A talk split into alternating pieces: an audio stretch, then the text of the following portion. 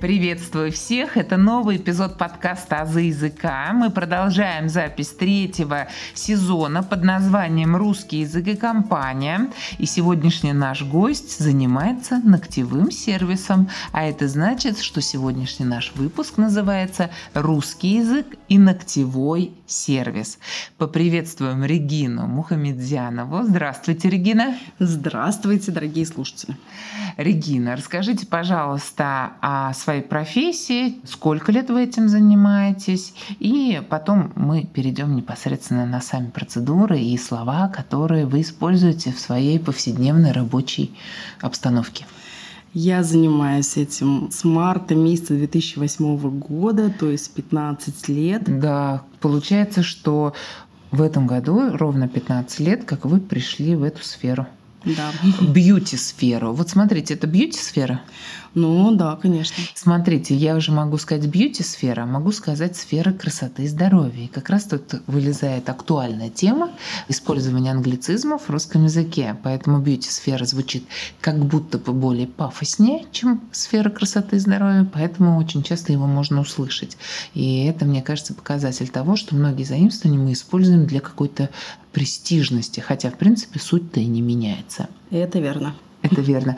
Скажите, Регина Викторовна, 15 лет вы пришли в ногтевой сервис, и мне кажется, за 15 лет произошла эволюция различных процедур, которые вы делаете, материалов, вот, может быть, поподробнее нам расскажете о том? Да, да, вот как раз-таки хотелось бы очень интересно затронуть тему эволюции гель-лака. То есть, когда я пришла в эту профессию, на тот момент всего этого еще не было. То есть, у нас был классический маникюр, у нас был европейский маникюр, у нас было моделирование ногтей.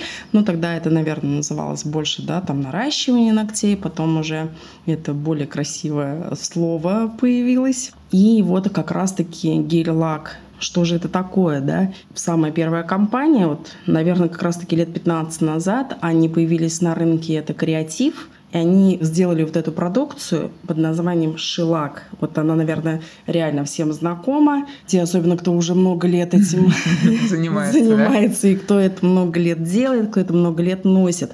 Вообще она задумывалась как альтернатива обычному лаку. То есть если у нас обычный лак, да, при нанесении на ногти мы можем один-два дня его всего лишь носить, тогда это была бомба, это наносилось в той же самой технике, были такие же тонкие ногти, но носились они там 7-10 дней. Угу. Дальше, естественно, нашим клиентам этого было мало. Ну как так, 7 дней, как бы хочется больше. И сейчас гель-лаковое покрытие, то есть шелак, гель-лак, это в принципе одно и то же. Сейчас это носится там 3 недели, 4 недели. То есть вот эволюция базовых покрытий, цветников, топовых покрытий вот за эти 15 лет стало настолько многообразным, столько фирм сейчас выпускают, столько есть разных названий, которые по сути своей не меняют. Сути. Сути, да, да именно да, сути да. не меняют. Наверное, это была самая сильная эволюция за последние 15 лет. То есть, получается, вы как раз пришли в эту сферу тогда, когда заводился так называемый вот этот шелак, и мы говорим о том, что гель-лак и шелак — это термины, которые взаимодействуют взаимозаменяемыми можно назвать, но шелак это в принципе марка определенная лаков, да, да. а получается эта марка экстраполировалась на все в принципе такие лаки. И хочу сказать, что, например, тот же памперс, которым мы называем все подгузники, пережил тот же механизм, потому что так как, видимо, популярно все-таки памперсы очень, то и мы этим словом называем все подгузники. И ксеркс, и даже глагол от ксерить, да, мы почему используем, ксерксом мы называем все копировальные аппараты, хотя у нас еще и Canon есть, еще много чего есть, да, поэтому со словами гель-лак, шелак мы разобрались. А вот знаете, еще я уж тут вспомнила такой орфографический момент, вы назвали слово наращенные, наращенные ногти, наращенные волосы. Мы говорим о том, что в корнях растращ рос как раз-таки перед буквами ст и щ пишется буква А, но мы очень часто можем услышать нарощенные, нарощенные. Это, конечно же, неверно, потому что они должны быть наращенные, тут ударение другое, ну и, соответственно, правописание. Тут я вспомнила почему-то сразу эпизод свой из первого сезона. Девочки, записывайтесь на ноготочки. Вы так запись не делаете с такими фразами? Это фразы с диминутивами? Нет. нет. Я работаю гораздо серьезнее, да? Уже нет, уже не ноготочки. Уже не ноготочки, да. Ногтевой сервис звучит совершенно по-другому.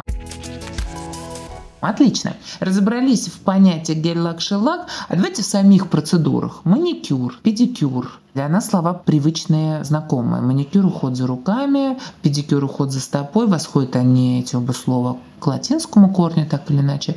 А вот слово подология, как мне кажется, относительно новое, хотя тоже у него происхождение греческое, и это вообще учение о стопе, логос учение, поду стопа, и филология это тоже логос. И у нас, в принципе, многие науки имеют такой корень. Расскажите, пожалуйста, про подологию, потому что я знаю, что вы этим увлекаетесь. Ну, подология, да, это одна сейчас уже таких серьезных направлений. Это сродни, наверное, медицинскому педикюру. Это решение там более серьезных проблем, да. То есть это не эстетический педикюр, где там вы пришли, покрыли ногти лаком, и дальше там вам слегка сделали обработку стопы, и вы пошли домой. Нет. Здесь немножко другое. Здесь решение проблем, вот я буду бытовым языком говорить, чтобы это было более понятно, да, там, когда у нас трещины на стопе, когда у нас стержневые мозоли, мозоли там имеет корень, они болезненные. Вот подология, она справляется вот с этими проблемами, она помогает решить именно проблемы, так скажем, с кожей, да, с вросшим ногтем. Сейчас это вообще супер-мега популярно, действительно. Большое количество людей этим страдают, и сейчас они идут не к хирургу с этим, а они сейчас идут к подологу, дабы сохранить ногтевую пластину, потому что, ну, все-таки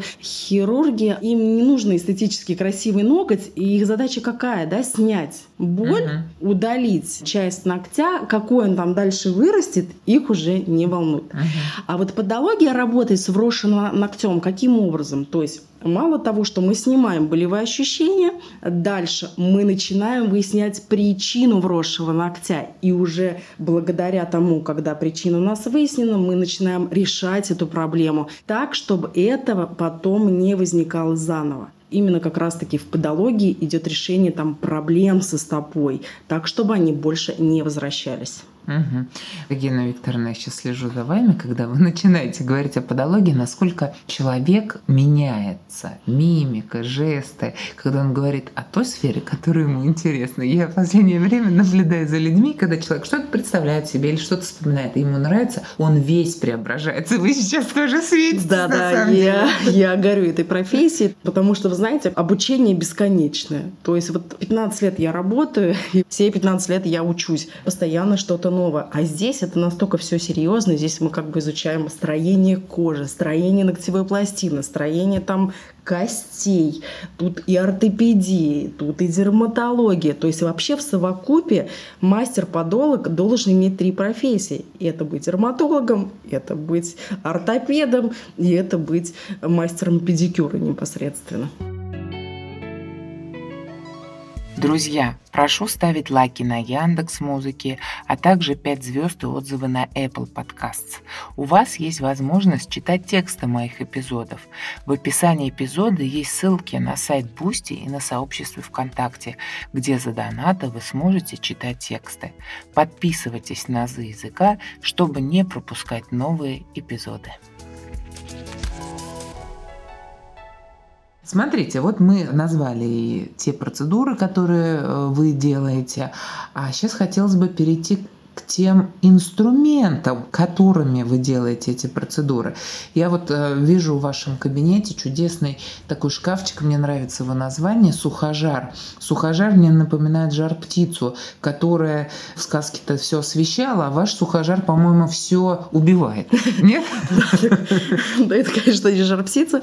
Это действительно очень серьезный, так скажем, агрегат в моем кабинете. Что он делает? Он как раз-таки убивает у нас все бактерии, вирусы, микробы, всю патогенную флору, которая остается на инструментах. Ну, как бы это серьезный агрегат, угу. который жизненно необходимо иметь в каждом кабинете. Не только мастера-подолога, но и мастера маникюра и педикюра угу. обычного. Это как бы один из этапов обработки инструментов. Да? У нас есть не только стерилизация, то есть сухожар — это стерилизация, и это у нас как раз-таки под высокими температурами до 180 градусов доходит обработка именно инструментов. Еще у нас есть дезинфекция, очень интересное слово. Стерилизация и дезинфекция. Угу. Левые, правые помощники, руки любого мастера, который отвечает за Да, еще антисептические и э, антисеп... растворы, да, ага. антисептики.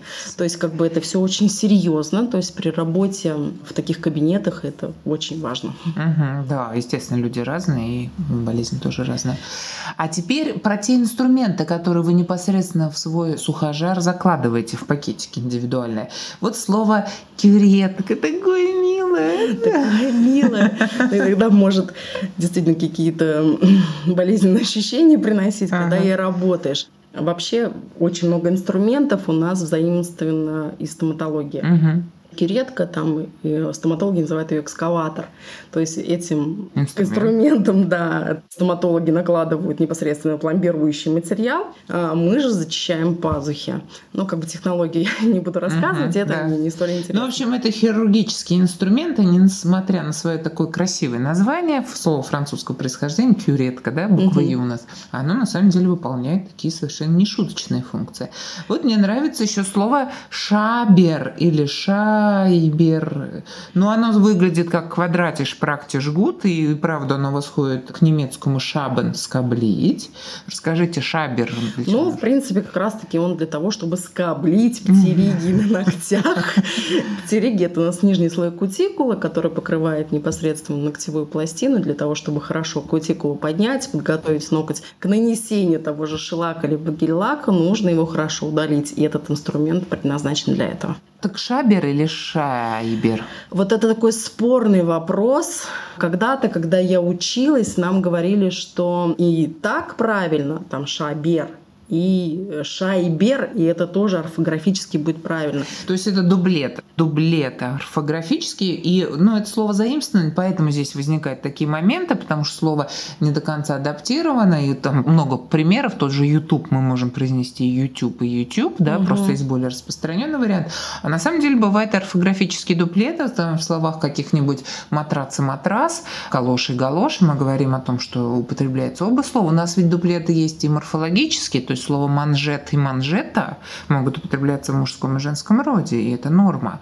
Слово рельсы и рельса могут употребляться в мужском и женском роде, это тоже норма. С ударением та же ситуация, одновременно, одновременно, творог, творог.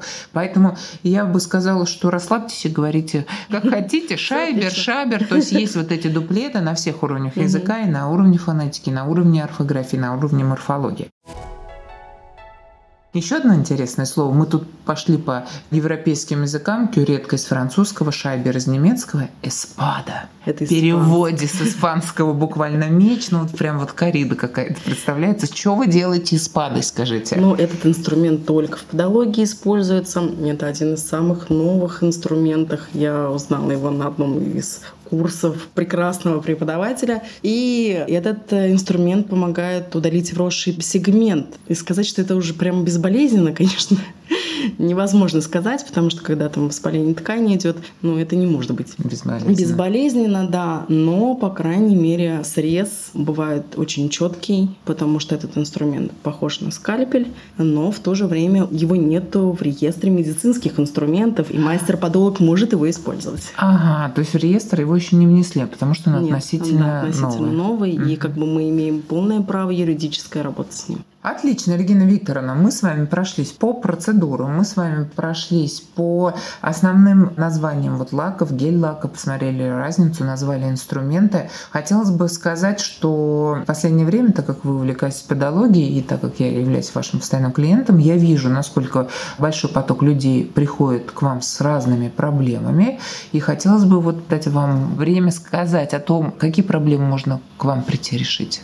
Ну, проблема... Что вам может быть интересно и что вот вы можете предложить? Много, Вот это вот много, все, наверное. Все, что, наверное, мы сегодня обсуждали, Да, это да, все можно наверное, решить вами. можно решить.